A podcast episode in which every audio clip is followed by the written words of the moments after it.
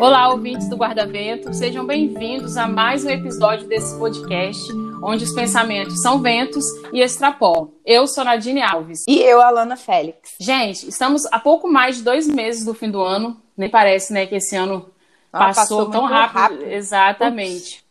Chegou outubro, um mês que, tirando o aniversário de alguém especial ou os feriados, poderia passar como um mês desapercebido, já que estão todos ansiosos pelo fim do ano.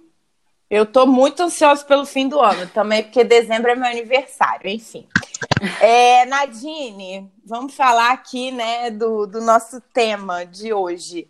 Nadine, vamos continuar aqui então a conversa, já falando do nosso tema de hoje, que ganha um toque especial, tanto figurativo quanto literal. É o Outubro Rosa, o mês de conscientização e prevenção do câncer de mama. E o nosso episódio é sobre isso, não só do câncer de mama, mas sobre outros tipos de câncer também. A estimativa apontada pelo Instituto Nacional de Câncer José Alencar Gomes da Silva, o INCA, que fica lá no Rio de Janeiro, mostra que em 2018 havia 18 milhões de casos novos de câncer em todo o mundo. Como comparação, a gente pode pegar, por exemplo, a cidade de São Paulo, que tem quase 13 milhões de habitantes. Então, duas São Paulo, né? Duas cidades de São Paulo. Nossa, muita. Nossa. É muita gente. Ai, ai. Muita gente. E o câncer de pulmão é o mais incidente no mundo 2 milhões de pessoas, seguido pelo câncer de mama, também com 2 milhões. Em questão de gênero, os homens representam 53% dos casos novos. Já as mulheres são em 47% de casos novos. O assunto não é para brincadeira. E mesmo outubro sendo mês de campanha, é preciso que o cuidado seja feito constantemente, ou seja, todos os meses do ano. A nossa conversa hoje tem a presença da jornalista Ana Carolina. Ana, seja bem-vinda à nossa sala virtual e conta pra gente quem é você. Uh, bem-vinda, Ana! Bem-vinda! Aqui, nossa, um podcast com três jornalistas, a gente vai falar até amanhã. Exatamente. Eu quero agradecer o convite de vocês. Eu não podia dizer não para um convite da Alana. Ah, obrigada. É uma pessoa mega querida, é uma pessoa que me ajudou na minha reconstrução. E pelo tema, eu acho muito, muito, muito importante a gente, a gente falar sobre isso. Então vamos lá. Eu sou Ana Carolina Passos, é, eu sou carioca de nascença, mas já uma capixaba de coração. Eu moro, aqui, eu moro aqui desde 1996, então aqui eu constituí minha família, né? Sou casada, tenho uma, uma filha de sete anos e sou jornalista de formação. Trabalhei aqui no, no, no estado em redações de jornal e em 2008 eu abri a minha empresa de assessoria de comunicação. Então hoje é, eu eu, eu não gosto de dizer que eu sou empresária, não. Eu sou jornalista e tenho uhum. uma empresa de assessoria de comunicação que leva o meu nome, Ana Carolina Passo, assessoria de comunicação e eventos. Eu digo que eu sou meio mulher bombril. é, e trabalho como mestre de cerimônias, celebrante de casamento, que eu acho que é, é tudo, tá tudo, tudo dentro do guarda-chuva da, da comunicação, uhum. né? Sim. E e é isso, eu, e assim, trabalho muito, sabe? Mas trabalho com muito amor. Eu acho que eu não teria eu não, eu não ter, é, assim, eu não me vejo fazendo outra, não, mentira, me vejo assim, porque eu acho que se você não dá certo, você tem que se reinventar. Uhum.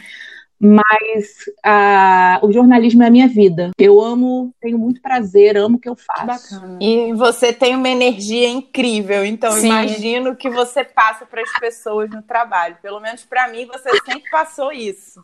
Acho que é a coisa. A minha o jornalista dinâmico é Ana Carolina. É. A minha energia é tanta que às vezes eu me queimo. 220. É, 220 já passou muito tempo. Eu não ouço os sinais do meu corpo. Aí quando eu vejo, eu tô toda cacarecada. Oh, meu Deus. Meu Deus. Então, não, mas dá pra sentir. Com... Dá, dá. Não dá? Mesmo pelo dá áudio. Dá pra sentir só de áudio, sim, sim. Mas, Ana, já vou começar as perguntas para você, então. É, uhum. Na nossa conversa, você contou pra gente que passou por um câncer na tireoide. É, divide com a gente um pouco como é que foi a descoberta disso para você. Tá. Bem, foi assim, engraçado. É, no momento mais sublime que a mulher vive, eu descobri, eu não descobri, não é que eu tenha descoberto o câncer, mas o nódulo. Eu estava grávida. E como eu sempre fui muito magrinha, eu sempre fiz acompanhamento com endócrino. Então, aqui eu fazia acompanhamento com endócrino. Quando eu engravidei, né, eu estava já com acompanhamento com ele já há algum tempo, até para ele ver o que, que, eu podia comer, o que, que eu não podia, nananã. E aí ele, numa, numa das, das consultas de rotina, ele apalpando a minha tireoide. O cara era bom, tá? Era não, é. Ele ainda tá vivo. A, o nódulo era muito pequeno, mas ele apalpando a tireoide com a mão, ele sentiu. Ele falou, Ana, você tá com um nódulozinho aqui na tireoide. Mas vamos, eu me assustei. Ele falou: aqui, vou fazer assim. Às vezes a, a gravidez pode né, trazer algum nódulo. Faz o seguinte: vive a sua gravidez, viva a sua gravidez. Quando você é, é, tirar o peito da sua filha, depois que você desmamar, você volta e a gente vai ver se ele tá ali, se não tá. Uhum. Gente, eu vou falar uma coisa para vocês. Eu sempre tive um medo de câncer que vocês não têm noção. Uhum. E engraçado que nem é uma coisa que eu consiga explicar. Porque eu não tive, graças a Deus, na minha família, casos assim, sabe, de perder uhum. um avô, uma avó próximas, de eu ter a proximidade com, com a doença. Com a tristeza. Exatamente, que a gente sabe que é uma coisa que vai levando, né? Uhum. Vai levando a pessoa aos poucos. Imagino que seja muito uhum. triste. Mas eu sempre tive muito medo da doença. Aquilo, é, é porque é uma doença, foi uma acho quinta... que todo mundo tem esse medo secreto, assim, do Sim. câncer, porque ele, ele suga, ele suga a pessoa. É. Sabe? Exatamente. A pessoa Exatamente. vai definhando, é uma coisa assim, apavorante. Exatamente. E a gente, que é mulher, tem a coisa do cabelo também, que faz químio. Faz sentido. O cabelo da cai, mama então, também, né? assim, né? É, a mama, é. é. tipo, nossa, mama e cabelo pra mulher, é, tipo, símbolo de ser mulher. Exato. É. É apavorante mesmo. Aí, aí eu fiquei, fiquei muito chateada, muito assustada.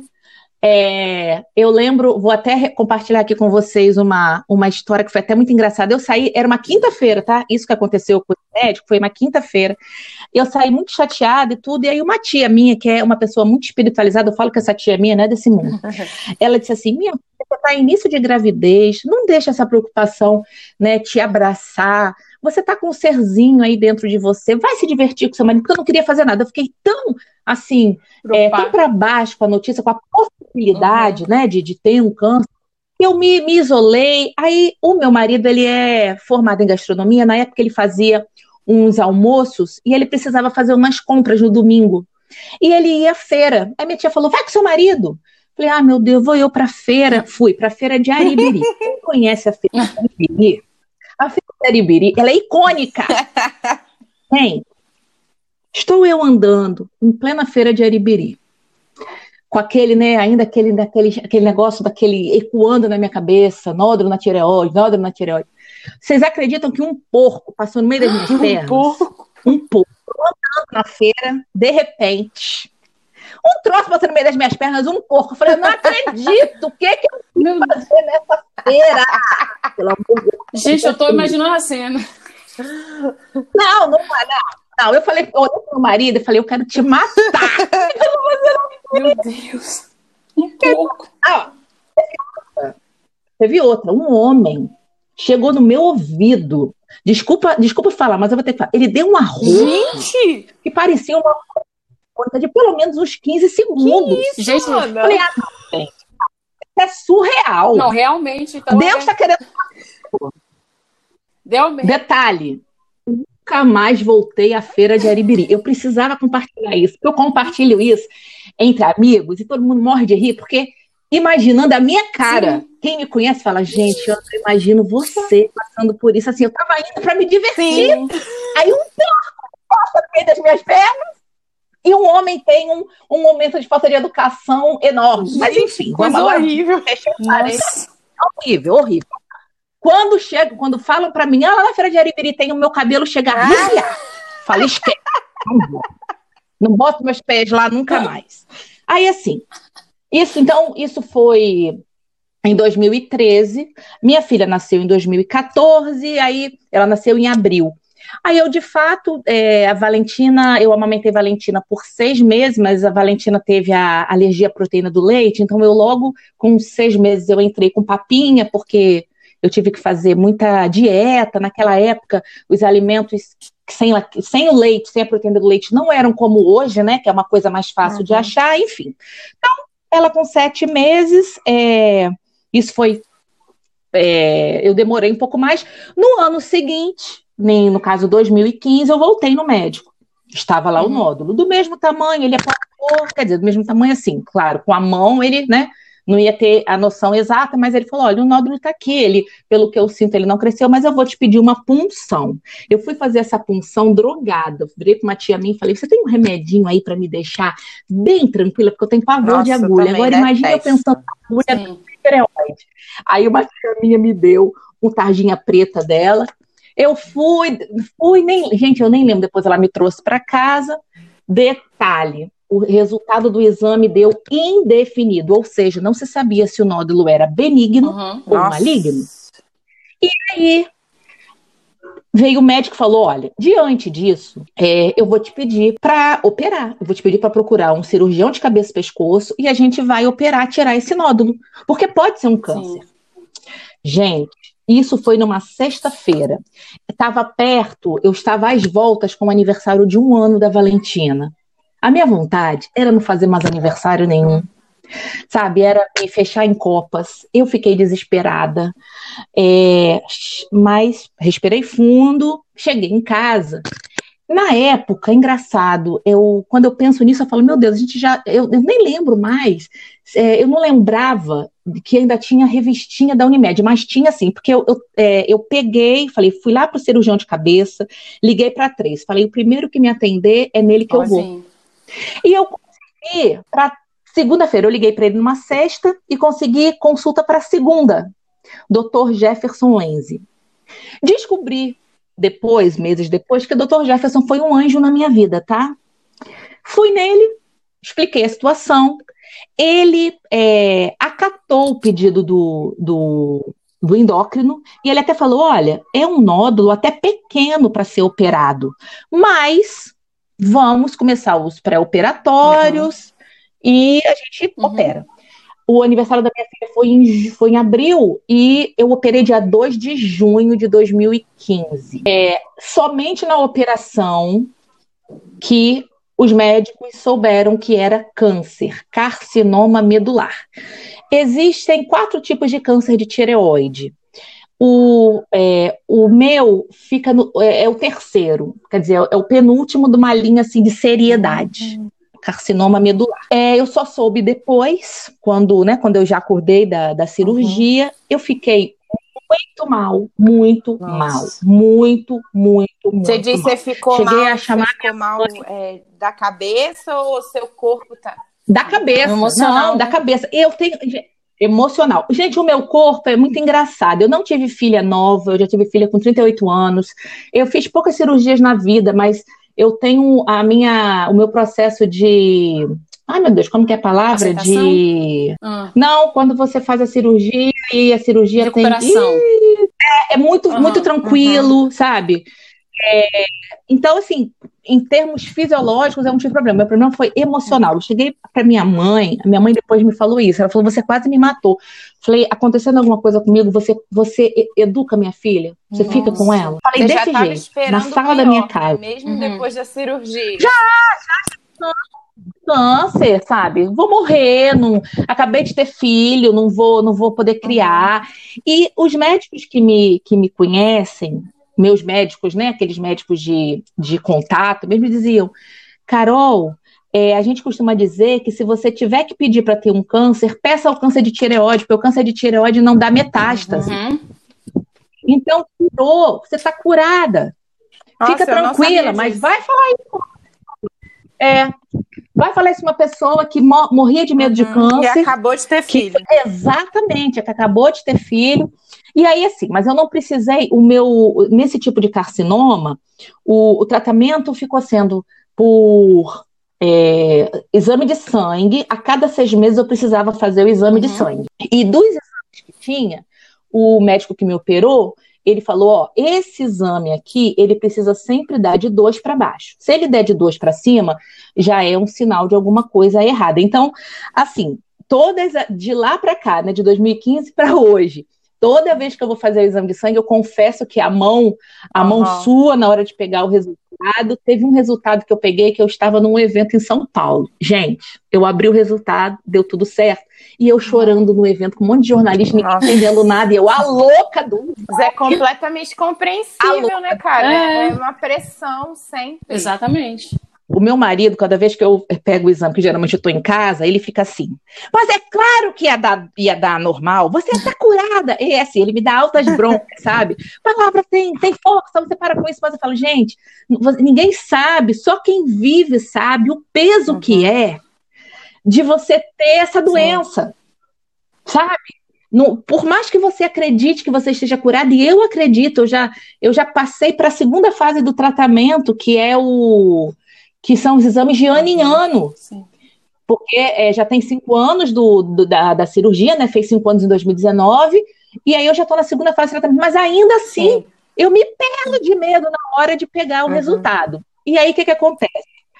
Feito o, feita a cirurgia, né, saiu o resultado, carcinoma medular, eu comecei um tratamento, e aí eu, o médico, o endócrino que me que descobriu o, o nódulo, ele falou, olha, agora você, eu, eu não consigo mais, você vai ter que ser tratada por, por uma médica que trata só disso, e na verdade ela é considerada aqui no estado a papa, a papa do carcinoma uhum. medular, doutora Maria Inês, eu me trato com ela no Santa Rita. Então, assim, foi ela que disse para mim, na minha primeira consulta, ela falou: você teve dois anjos na sua vida. Um foi o Willerman, que é o endócrino que, com a palpa da, com a mãozinha, apalpou, descobriu o um nódulo e me encaminhou para uma cirurgia diante de um nódulo tão uhum, pequeno. Sim. O segundo anjo foi o Dr. Jefferson, que diante de um nódulo tão pequeno, ele acatou o pedido do, do, uhum. do endócrino. Ela, ela me confidenciou, ela falou, Ana Carolina, vou te dizer uma coisa, se você fosse minha paciente, eu ia pedir, eu não ia, eu não ia te mandar para cirurgia, eu ia pedir para a gente uhum. acompanhar.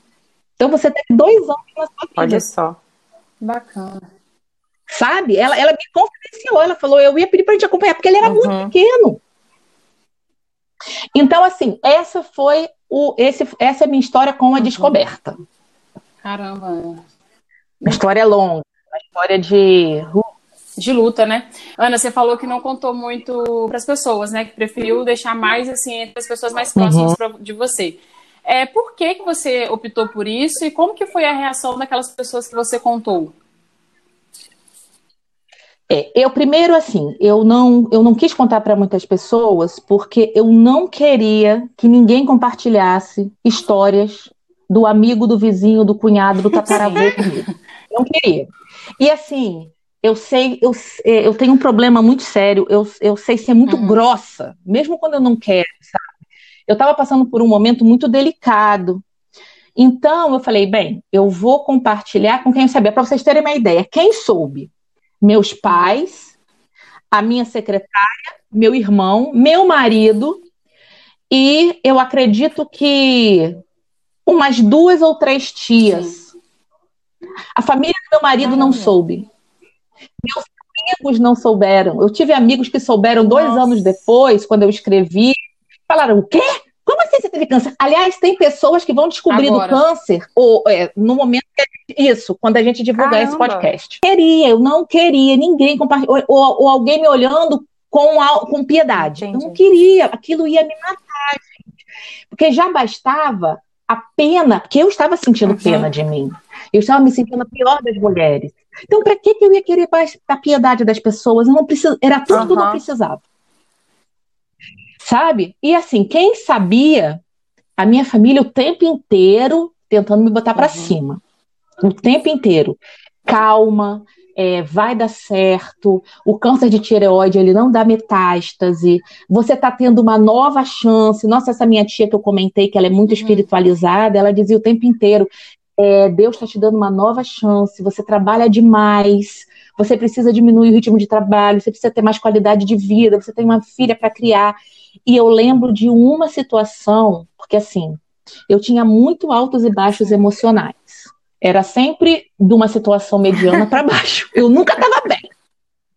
Teve um dia que eu fui cobrir uma festa junina de uma escola que eu, que eu uhum. assessoro, e, e eu, eu voltei de lá muito mal. Gente, eu encostei no, na parede do, do meu quarto e eu, e eu, assim, sabe quando você se arreia e fica em posição fetal, chorando, chorando, chorando, chorando, chorando. Aí a minha mãe veio e me deu uma sacolejada. Uhum. Aí ela veio, ali ela não passou a mão na minha cabeça, não. Ali ela me deu uma sacolejada. Mas engraçado, depois ela até me pediu desculpas. Ela falou: desculpa, é porque eu não sabia mais o que fazer, eu não sabia uhum. mais o que falar. Não tem muito, né, o que falar. Aí ela Exato. Então ela achou que ela me dando um tranco, Você ia reagir, ela fosse me fazer voltar, sabe? Exatamente. Não adiantou. Aí o que, que aconteceu? Na época foi um, um amigo, um amigo da família que falou: Sara, não faça isso. A minha irmã passou pela mesma coisa que a Ana e a gente precisa mesmo acalentar. Não, não, não, não bata. Eles agora precisam uhum. é do colo. E depois ela me contou isso. Mas ela disse: para mim foi muito difícil te ver, porque você para mim sempre foi uma. uma eu te, te criei para ser uhum. uma mulher forte. Né? Você sai de casa com 21 anos de idade, vai para um estado novo, começa um trabalho novo, mora sozinha. Para mim era muito difícil ver você ali tão. É, tão fragilizada, exatamente. Mas é tudo que aconteceu nesse meio tempo, então as pessoas que me deram colo, essa paulada que minha mãe me deu, nesse dia, tudo para mim serviu de nada eu, eu na, nada eu olho para trás e falo, nossa, eu, eu lembro disso Sim. com tristeza, eu lembro disso com raiva. Não, eu hoje eu eu olho e digo, tudo ajudou a eu montar um quebra-cabeça para eu me uhum, reconstruir. Bacana. Tudo, tudo, sabe? Tudo teve, tudo teve uhum. importância. Tudo foi importante eu ir juntando as minhas, juntando meus caquinhos para eu me reconstruir. Ô, Ana, e já que você falou dos familiares e amigos, é, como você, você, você já meio que introduziu, né? Como é. você acha que eles devem agir, assim, o que falar para essas pessoas? Você falou do lance do colo. Tem mais alguma situação que você uhum. lembra? Que te marcou assim de uma maneira positiva? Olha, é, não, gente, porque é colo mesmo. Eu num, do, num, do, num dos meus parceiros de trabalho, é em que a gente trabalha a campanha do uhum. Outubro Rosa, é, a agência que nos atende e, eu estou falando isso porque isso vai muito ao encontro com uhum. essa resposta. É quando a gente estava no briefing da campanha, o, esse colega de trabalho, esse publicitário falou aqui. E se a gente agora não falar só para a mulher, mas falar para a família, uhum. para os amigos? Porque é isso. O câncer não é uma luta só de quem uhum, está sim. passando. O câncer é uma luta de todos. Nossa, isso é bem forte Nossa, mesmo, não é, Ana? Bem forte isso. É. Exatamente. O câncer é uma luta da mulher, é uma luta do companheiro ou companheira, é uma luta do filho ou da filha, é uma luta da família, é uma luta dos amigos. Se não estiverem todos nessa, na mesma sintonia dessa uhum. corrente do bem, a, a mulher não uhum. aguenta. E, e isso vai muito, isso está muito de acordo com o que eu passei. Eu tive uma. É, que eu falei, tirando esse dia que a minha mãe quis me bater para eu reagir, mas eu, eu entendo o posicionamento uhum. dela, né? Mas logo depois ela até me pediu desculpas, mas fora isso, o tempo inteiro eram as pessoas uhum, me dando sim. as mãos, dizendo vai dar certo, porque sozinha a gente uhum. não levanta. É, é muita dúvida, é muita incerteza. É aquele, é aquele sabe? Se você não tiver não, eu ia falar assim, que eu deve, deve ser aqueles altos Pode e falar. baixos, de momentos assim, você tá bem, e outros momentos você não tá tão bem assim. É isso. É exatamente isso. É exatamente isso. E aí, quando você, quando você tá bem, uhum. a, vai. Mas quando você não tá, a pessoa que tá ali do seu lado, sua família, uhum. tem que entender.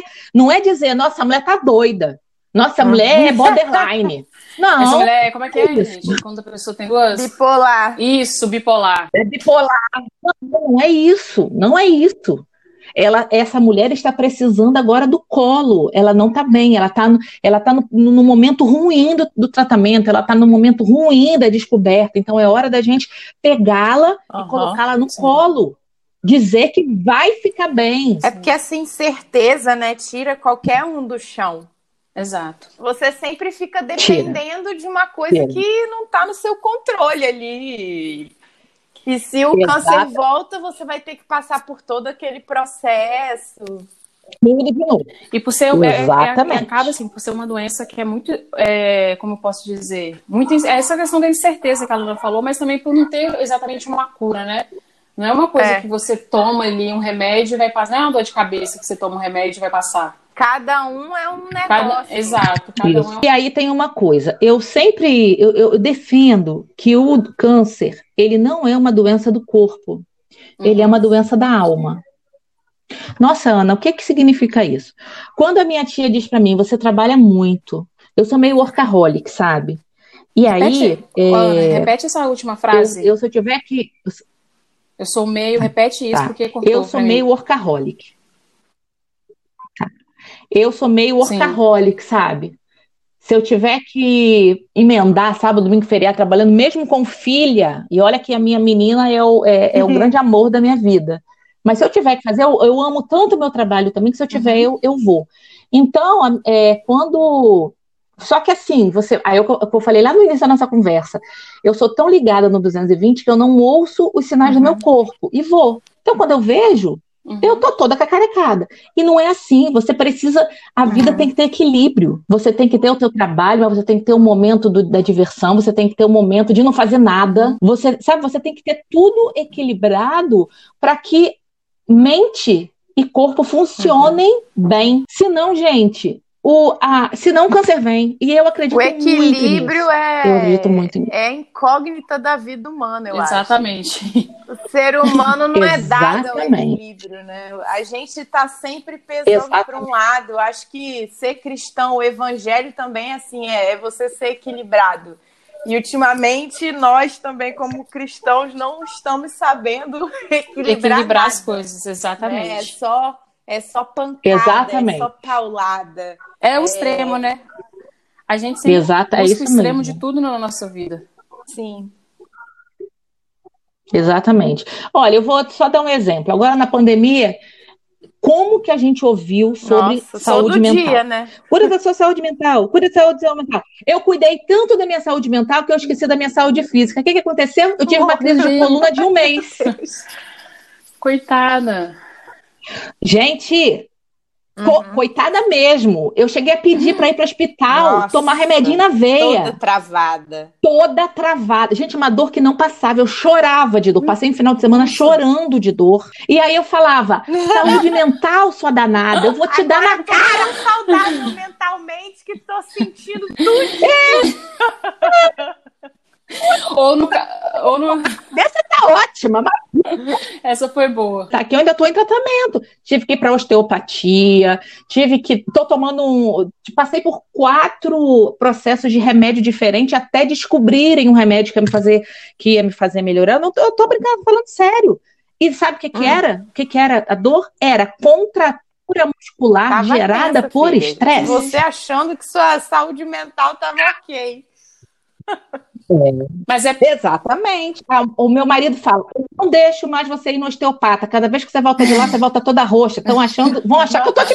Mas é que, mas é, é isso daí, é porque como você continuou na correria assim mesmo, o seu sistema ele precisava demonstrar isso de alguma forma. E como você estava tratando o seu emocional, ele foi demonstrado Sim. no físico. Sim, exatamente. Mas é, olha, cada vez que eu vou no osteopata, aí e ele foi falando, você tá melhor, mas eu dizia, ó, isso aqui ainda tá. Aí ele falava, aqui ainda tem nódulo. Aqui ainda tem nódulo. A minha primeira consulta com o osteopata Nossa. foi em pleno 7 de setembro. Ele me atendeu em pleno feriado. Ele falou: não, pode vir. Pode vir. Gente, vocês não têm noção. Que a cabeça isso, tinha nódulo. Era no lado direito, que não é de Deus, não. Eu falava, misericórdia, que dor é essa? Mas ele falava, você está toda tensa. E eu, eu falava, meu Deus, a minha saúde mental está tão bem. É. Mas o corpo Sim, tava... o corpo é essa coisa incrível mesmo, sabe? Você estressado, o meu estresse sempre apareceu na minha pele, por exemplo. Eu não tinha dor de cabeça, não tinha nada disso, eu tinha alergia. Quando eu via, eu tava com os uhum. dedos, é um negócio que chama desidrose. Eu tava com o dedo cheio daquilo. Aí do nada desaparecia. Aí eu, gente, por quê? Aí fui na derma. Aí a derma olhou para mim, a derma era debochada, derma, filha, olha se deixa eu falar uma coisa. Aí ela apontou pra cabeça assim, ó, sua cabecinha. E foi um período também que meu cabelo não estava crescendo. Eu falei, doutora, me dá um shampoo aí, um negócio, uma beberragem para fazer meu cabelo crescer.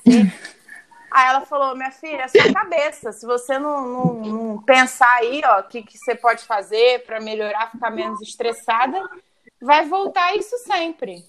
É, tá, porque tá tudo ligado, né? A gente que separa corpo e mente. Exato.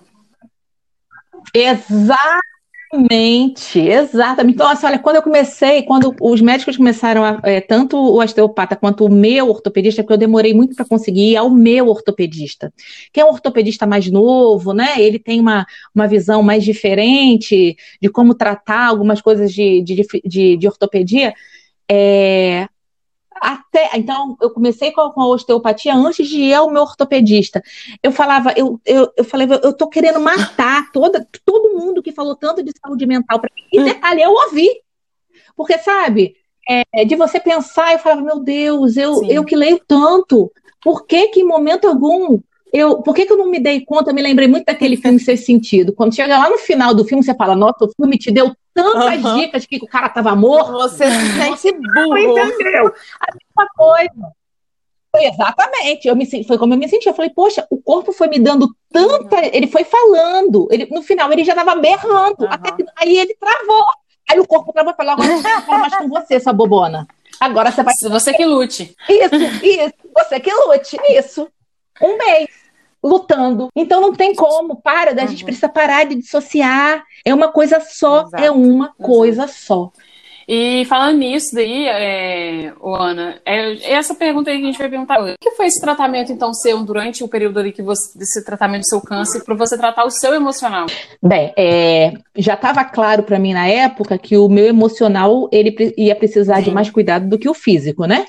Porque o físico eu fui, tirei o nódulo, Sim. então teoricamente eu estava curada, uhum. mas o emocional não. Então, assim, é, eu, uhum. eu sou bailarina. E desde que eu vim morar no Santo, eu, eu vim morar na época que eu vim aqui, é, era não tinha aqui ainda o, o, o, jazz adulto, e eu abandonei a minha arte. Eu falo que a dança é a minha arte. E aí, é, a primeira coisa, atrás da minha casa tem uma escola de dança. Então, quando eu operei, eu falava assim: eu preciso fazer alguma coisa por mim, alguma coisa que me dê prazer. Na hora veio aquilo na minha cabeça, pá, volta uhum. a dançar. Então, é, eu operei em junho. Logo que eu. Foi junho mesmo, eu fui na, na escola. A, as, as escolas de dança elas acompanham o calendário escolar, né? Então teria o recesso de julho. Peguei, peguei é, calendário e em agosto, eu marquei meu uhum. retorno às aulas de dança. E aí foi muito engraçado, porque eu já estava há mais de 20 anos sem colocar os pés numa, numa, numa, uhum. numa sala de dança. Entrei numa sala onde tinha, sim, pessoas da minha idade, mas a grande maioria eram meninas novas adolescentes, eu falava, meu pai do céu, o que, que eu estou fazendo aqui? Mas a vontade, da, o meu amor pela dança, a vontade de voltar a dançar era tão grande que eu não permiti que aquele, aquele mal-estar inicial me uhum. fizesse recuar, sabe? De falar assim, ah, isso aqui para mim não, não. Uhum. Eu meti a cara e fui. Sabe isso. aquela história? Se der medo, vai com medo mesmo. Então, o, o, a dança, ela foi uhum. o remédio para o meu emocional, o principal remédio. E aí tem mais. Como eu sou abusada, porque eu sou abusada, eu, eu em agosto e em dezembro eu estava apresentando Caramba. no musical da escola com essa turma. Estava no, estava no festival da, de, de, da escola de dança com essa turma. Depois que terminou, quando eu cheguei em casa, né, no, no primeiro dia da apresentação, eu falava, gente, você é muito doida. Você acaba de. Você faz uma cirurgia de câncer há mais de 20 anos sem colocar os pés numa, numa sala. Você não só volta a, dança, a dançar, Sim. você volta a se apresentar. Eu dancei naquele ano. É, um, dois, três, um passito bailando Maria. Um, dois, três. Essa, um passito pra frente. É. Essa? Ah. Rick Martin. Isso, exatamente. Uma sainha, uma sainha de cocotinha. Eu ainda inchada por causa até da, da, cirurgia, né? Quando eu vejo as fotos, eu falo, minha nossa senhora, como é que eu tive coragem de botar um colã e uma saia? Deve ter ficado maravilhosa. Dessa, embora a minha estrutura seja magra, eu tava inchadinha ainda, dancei de salto, de salto. Você pensa, minha Nossa Senhora, a coragem da pessoa. E quando acabou a, a dança, eu, quando eu já na coxia né, do teatro, gente, me deu uma crise de choro. Sim. Choro de emoção, sabe? um choro de falar, gente, eu consegui. É, o meu marido, ele joga bola.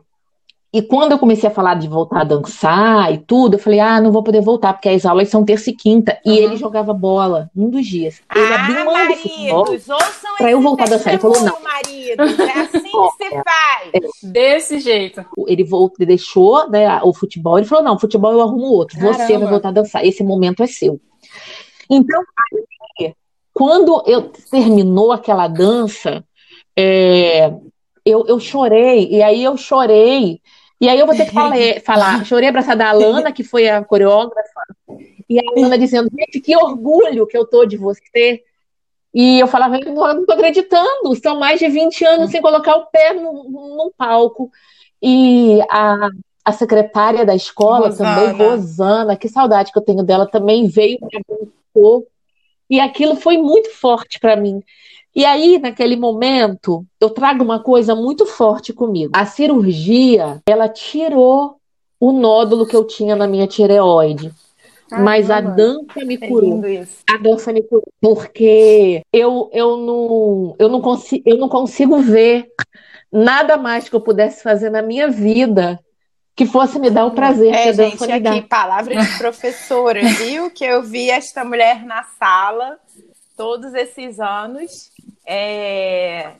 Até, Ana, quando a gente for divulgar o episódio, você faz favor de mandar uma foto sua dançando, porque as pessoas têm que ver Sim. É, como é esta mulher no palco, ok? Vocês vão ver, vocês vão acreditar em mim, porque é belíssimo, é belíssimo.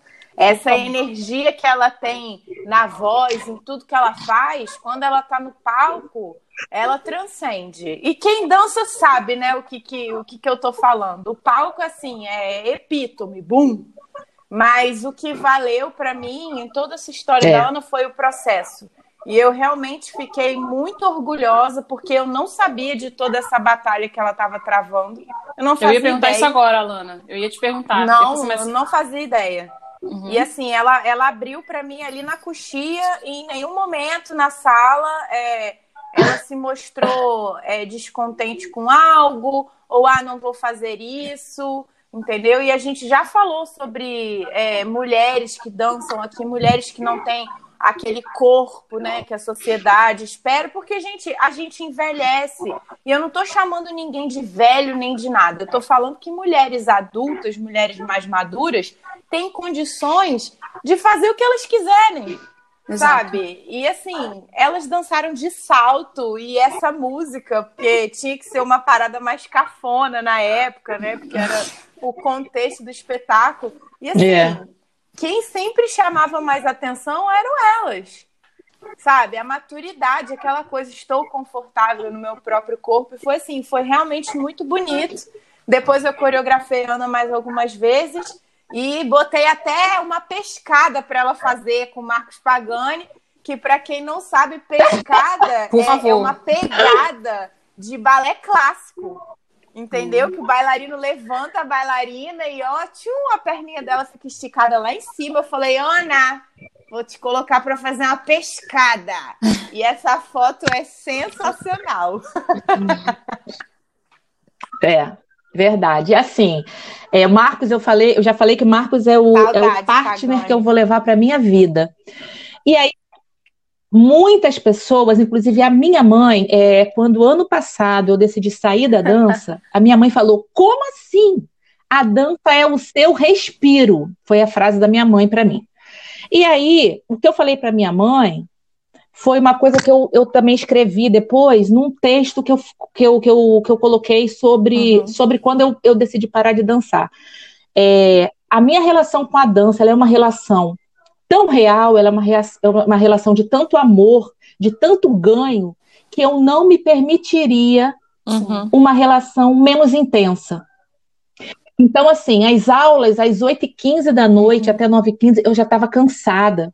Né? Eu trabalhava o dia inteiro é, pique de trabalho cada vez maior, a, o filho, conforme vai crescendo, vai exigindo mais da gente, porque é, a gente acha que não, né? A gente né? quer logo que o filho comece a crescer, comece a andar, Exatamente, que aí é escola, é, é, dever de casa, é pesquisa, é isso, é aquilo, o meu trabalho. Quantas vezes, não, já teve uma vez que eu cheguei para ensaiar toda maquiada, e já um saiu, evento, já montada, saiu, esqueci dessa já me, já me... teve um ano que a equipe dela foi arrumá-la lá embaixo, porque no teatro da UFES é, as maiores nunca ficam nos camarins, a gente sempre fica no porão embaixo do palco. Sim. Aí tô eu descendo, daqui a pouco vem Ana Carolina, igual um negócio. Eu falei, mulher, onde é que você tá indo? Ela toda maquiada, com o cabelo pra cima, com os brincos brilhantes. E a equipe atrás dela. Ela, menina, eu vou trabalhar agora. Eu falei, tá louca. Ela dançou, arrumaram ela no teatro. Saí do teatro. É, plena. Fui para um evento, exatamente.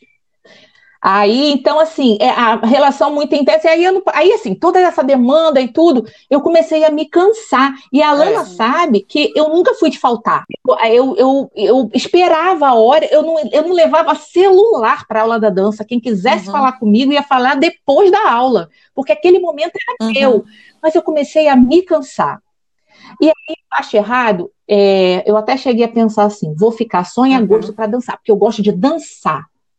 A aula estava me cansando, mas quando começassem os ensaios, eu sei que aquela energia da apresentação eu ia gostar. Mas eu, como eu tenho uhum. todo o estudo né, do, do balé, eu, eu, eu essa história uhum. com o balé, eu não acho certo. Quer dizer, eu vou pegar só o supra-sumo, enquanto os colegas da turma ficam lá ralando o ano uhum, inteiro. Então, uhum. eu, Ana Carolina, não achava isso certo. Né, ficar aí só para dançar. Falei, não, então eu vou sair. Se uma hora eu quiser voltar, eu volto, porque uhum. o amor pelo, pela, pela arte está lá. O, o, o, o, isso não muda. Então, eu, muita gente, quando eu, aí quando eu explico, falei, gente, a minha relação é tão real que não me permite eu ficar, fazer, sabe, ah, não, eu vou, não, eu não quero isso, eu não quero fazer, uhum. transformar essa relação numa relação uhum. mentirosa. Então, eu saio, sabe, agora, as minhas, a dança me curou, e, e ponto. E ponto. Agora, não dava para ficar é. cansada. Eu chegava morta. A Lana sabe, meus últimos meses de espaço, eu chegava é. de costas para parecer que eu estava saindo. Eu já não tinha mais a cabeça, a cabeça estava tão é. cansada que eu não guardava, não guardava as sequências. Pô, eu estava cansada. E eu acho que tem, você precisa uhum. a, saber a hora de dizer não. Uhum. Isso foi uma coisa que o câncer também me ensinou. É, a dizer não, não, eu não quero isso, isso não vai me fazer bem. Ah, não, eu vou ficar dançando só pelo prazer. Ah, não, só porque eu digo que eu danço, não, gente. Eu sou, a minha vida é muito real. Eu não. Eu não é honestidade, né? É se entregar né, por inteiro em alguma coisa.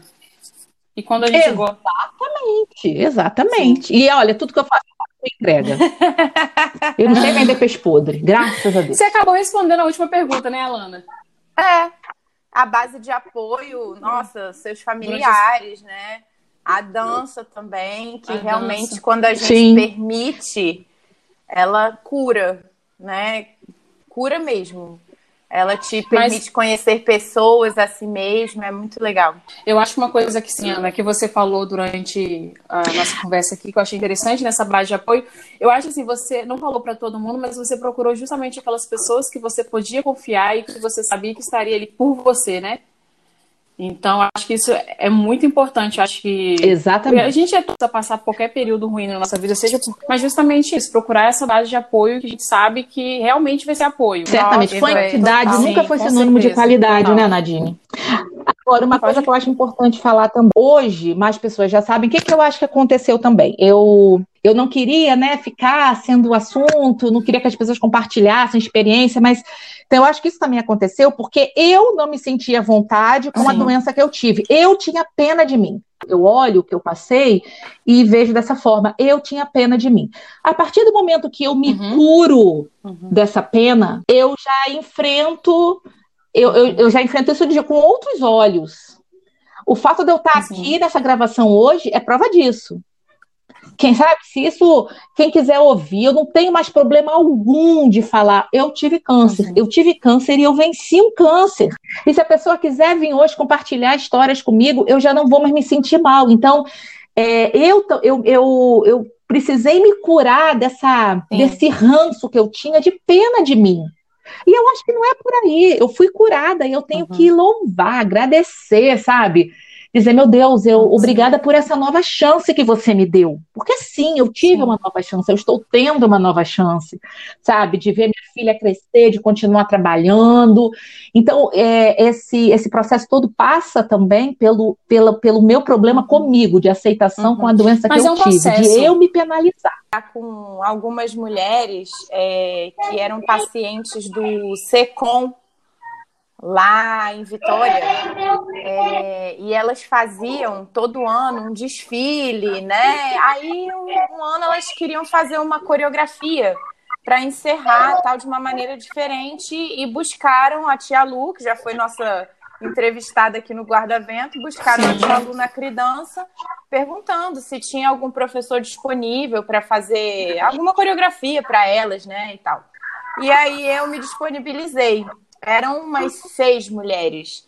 Gente, elas chegavam na sala com uma energia e eu ficava. É, essa coisa da pena que você falou é importante, porque eu acho que quando você. É o enfrentamento de uma pessoa que teve essa, essa doença é diferente, né? Sim. E, e eu me sentia constrangida até na presença delas, porque elas falavam é, da prótese e, ai, ah, nossa, eu fiz a químio. Elas falavam com tanta naturalidade que eu fiquei impressionada.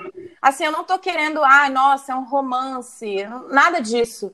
Eu sei que era um trabalho ali que era feito com aquelas uhum. mulheres, elas tinham um suporte, né, emocional também, mas eu fiquei assim, impressionada. Teve até um ensaio que eu tive que me segurar para não chorar na frente delas, que eu sou um pouco chorona porque elas conversando, só assim, sabe aquela coisa quando você se distancia, parece que você tá vendo um filme? Sim, você e fica só de fora assistindo. Isso, aí teve uma delas que mostrou o sutiã, que uma mama, né, ela, ela tirou uma e a outra ela tinha ainda, e ela falando e ela rindo. Eu falei assim, meu Deus do céu. Olha isso, sabe? Sim. Eu tenho que buscar fazer a melhor coreografia para elas, para elas se divertirem porque elas estavam ali para se divertir. Sim. E foi, foi assim uma coisa incrível. Eu fiz coreografia para elas duas vezes. Foi uma experiência assim, realmente me tocou, sabe? Porque mulheres de todas as formas passando por por essa doença e elas se colocando assim, tem que enfrentar, né, gente? Tem que enfrentar, então vamos para a vida. É, eu, eu concordo aí com o que vocês falaram. É assim, isso. eu tenho, eu penso, eu tenho um, um, comentário para falar sobre isso, porque assim, eu acho que não deve ser muito fácil. Não é fácil, na verdade. Não, não deve nossa. ser muito fácil. Eu acho que não é fácil. A Ana falou, você também falou, Alana, de ser um processo. Eu acho que talvez vai vir esse momento da pena, vai vir esse, esse momento é. do desespero que vou morrer, e é saber ter esse apoio que a Alana falou e entender que tem que ter um motivo para isso tudo estar tá acontecendo. E, buscar, e tentar levantar, né? E se não conseguir levantar sozinha, procurar ajuda para levantar. E enfrentar. É isso, é isso mesmo. Exatamente. E o tempo das pessoas é Exato. diferente, tá, gente? Porque, é, por exemplo, eu uhum. nunca fui uma, uma pessoa de muita fé, tá? E eu, eu, o meu processo de, de, redesco, de redescobrir, não, de descobrir a fé, sabe, de me conectar com a fé, não veio por meio do uhum. câncer, veio por meio da minha filha. Porque nem o câncer foi uhum. capaz de me conectar com essas coisas divinas. Antes eu tinha até vergonha de falar sobre isso também, mas a partir do momento que você começa a, a crer de fato, né, que existe um, um algo maior, que você pode se segurar naquilo, que você pode crer naquilo, lógico, Sim. dentro da sua, né, da sua, daquilo que você acredita, dentro você, você, você começa a ver as Exato. coisas também com outros olhos. Então, o tempo de cada um é diferente. Gente, o meu demorou um pouco. Eu conheço outras pessoas que enfrentam, uhum. que enfrentaram a doença de uma outra forma, de uma uhum. que, que esse tempo foi muito mais rápido. E é isso, é porque é o tempo de cada um, é a forma como cada um é, se vê, como, no que acredita, no que não acredita, e e a vivência, a experiência, uhum. e a gente, eu acho que a gente tem que respeitar, sabe? É, Exatamente. Quem está passando por aquilo, só, só quem está passando sabe. Eu não posso é. dizer para outra pessoa que esteja passando, eu sei que está passando. Uhum. Não, não sei. Eu só posso falar pela minha experiência. A do outro, vai ser diferente, uhum, porque o outro uhum. é o outro, e nós somos seres únicos, entende? Então eu tenho muito Também. respeito pela história das pessoas, pela história e pelo tempo de cada um. Eu falo muito isso às vezes com meu marido, eu espero, ah, Ana, você, você quer falar sobre isso? Às vezes eu sou meio aborrecida, não, deu o meu tempo, agora eu quero ficar quietinha. Exato. Me dá o meu tempo, daqui a pouco a gente fala. Nossa, tá eu falo demais. Bom, caminhando para o nosso final, mas antes a gente tem um guarda-dicas, né? Que é aquele momento que você dá uma dica Fala pra gente uma dica uhum. de algum filme, de alguma série, algum livro. Não, não. É. Fica à vontade. Tem uma só. A gente está em plena pandemia. Aqui em casa a gente uhum. vê tá um monte de coisa, um monte de coisa boa. Não dá para ver uma só. É, dica de série, eu, eu, eu amo a série Sob Pressão, uhum. que é do Globoplay, que é uma série médica, é uma série nacional. Gente, olha, ela é muito boa. E eu gosto muito também da série New Amsterdã, cujo diretor, ele inclusive passa por um é câncer. É e eu, sou apaixonada Sim. por aquele médico. Doente, pensando no outro, eu, sabe, amo. É, filme, eu vou compartilhar três. Pode mas contar. um eu tenho uma historinha para contar rápido. Uhum. A, é Dançarina Imperfeita. Um filme leve, muito gostosinho. Eu vivo procurando na Netflix filme com temática de, de dança. Eu sou a louca dos filmes de dança na Netflix. Esse é muito gostosinho. Ai, amei. É bom mesmo. Enola Holmes. É bom. Eu vi, amei. Ai, Não vi ainda. O terceiro. Ah, então veja, é bom demais. O terceiro é A Culpa é das Estrelas. Aí eu tenho a história para contar desse filme. Sim. Esse filme tem uma temática de câncer. E um amigo meu, jornalista também, logo que o filme foi lançado, ele era, foi uma das pessoas, uma das poucas pessoas que sabia, né, do, do que eu estava enfrentando. Ele falou assim para mim, Anderson Salles, o nome dele. Ele vai, ele vai gostar de, se ele ouvir, ele vai gostar de, de lembrar dessa história. Ele falou, Carol, se eu fosse você, eu não veria esse filme ainda. Eu acho que ainda não é hora de você ver. E eu louca para ver, porque todo mundo falava que o filme era lindo. Aí eu falei, bem, vou dar uma segurada, né, na minha onda, não vou ver. Aí passaram alguns meses, eu estava no Rio, na casa dos meus pais, para fazer alguma coisa que eu não lembro o que, estava sem o meu marido, eu estava só com a minha filha lá, e estava tava uhum. passando, né, nesses HBO da vida. Aí eu falei, gente, me enchi de coragem, Falei, eu vou assistir esse filme, eu seja o que Deus quiser. E eu chorou, né? Eu choro vendo até desenho. Então vocês imaginam, né? Novela repetida. Tô vendo a segunda vez e tô chorando. Aí a minha mãe olhou para mim e falou assim: falei, mãe, vamos ver esse filme. Ela, você tem certeza? Aí eu tenho. Botei o filme. E falei, ai meu Deus do céu, me ajuda a não ficar mal depois de ver esse filme. Sim. Gente, olha, o filme é uma graça. E eu notava pelo canto do meu olho, pela minha visão periférica, que minha mãe estava grudada, ela não estava olhando o filme, não, ela estava me olhando para ver né, qual seria a reação. Eu vi o filme e Olha. eu não derramei uma lágrima. Ali, assistindo aquele filme, eu posso dizer que no dia que eu assisti A Culpa é das Estrelas, hum. ali começou a mudar a minha relação com o câncer. Ali eu comecei a, eu comecei a notar assim, nossa, eu tô ficando curada da pena que eu sentia de mim. Sim. Porque eu não chorei, eu vi, eu achei o filme lindo. Sabe quando você nota que o seu comportamento uhum, uhum. ele ficou além dessas expectativas? Foi assim, foi mais de um ano depois Nossa, da cirurgia. Muito legal. Isso eu tenho certeza. Sim, eu também gosto muito dele. Muito obrigada, Alana. E aí você. são essas as minhas dicas. É, é, então, gente, eu vou indicar um documentário que tem no Netflix, chama David Attenborough e Nosso Planeta. Ele hum. é um hum. naturalista que, desde novo, ele se aventura pelo mundo selvagem e ele dá uma estimativa bem desagradável do que vai acontecer né, se a gente continuar do jeito que a gente está. E eu confesso que depois de assistir esse documentário, eu fiquei até com vontade de, de tentar introduzir um vegetarianismo, veganismo na minha vida, porque a gente fica um pouco assustado. E tem vários Sim, outros. É, documentários interessantes, né? Nosso Planeta, um outro ângulo, e Nosso Planeta. E esses dois eu já coloquei na minha lista para assistir. Então, essas são as minhas dicas da semana. É muito bom esse documentário, vejam. Eu assisti o Nosso Planeta. E eu fiquei sabendo que ele é um dos melhores documentaristas pra, sobre o meio ambiente. Dos maiores documentaristas do mundo. Mal, a minha dica. A, é verdade. Nossa, Ana, a Lana, eu tô confundindo os nomes. Mas a Ana falou. A Ana falou assim que ela é doida dos filmes de dança na Netflix, eu sou a doida dos filmes e séries de política. Então, tudo de política que tem na Netflix eu tô assistindo. E eu comecei a assistir essa semana uma série com o professor meu indicou, que é Borgen, que, que conta um pouco sobre a história política, os dilemas de poder da Dinamarca. E eu tô achando bem interessante que eu tô conhecendo um pouco essa cultura política da Dinamarca. A gente não tem muito contato, né? Essa questão mais do parlamentarismo, que é diferente do presidencialismo brasileiro.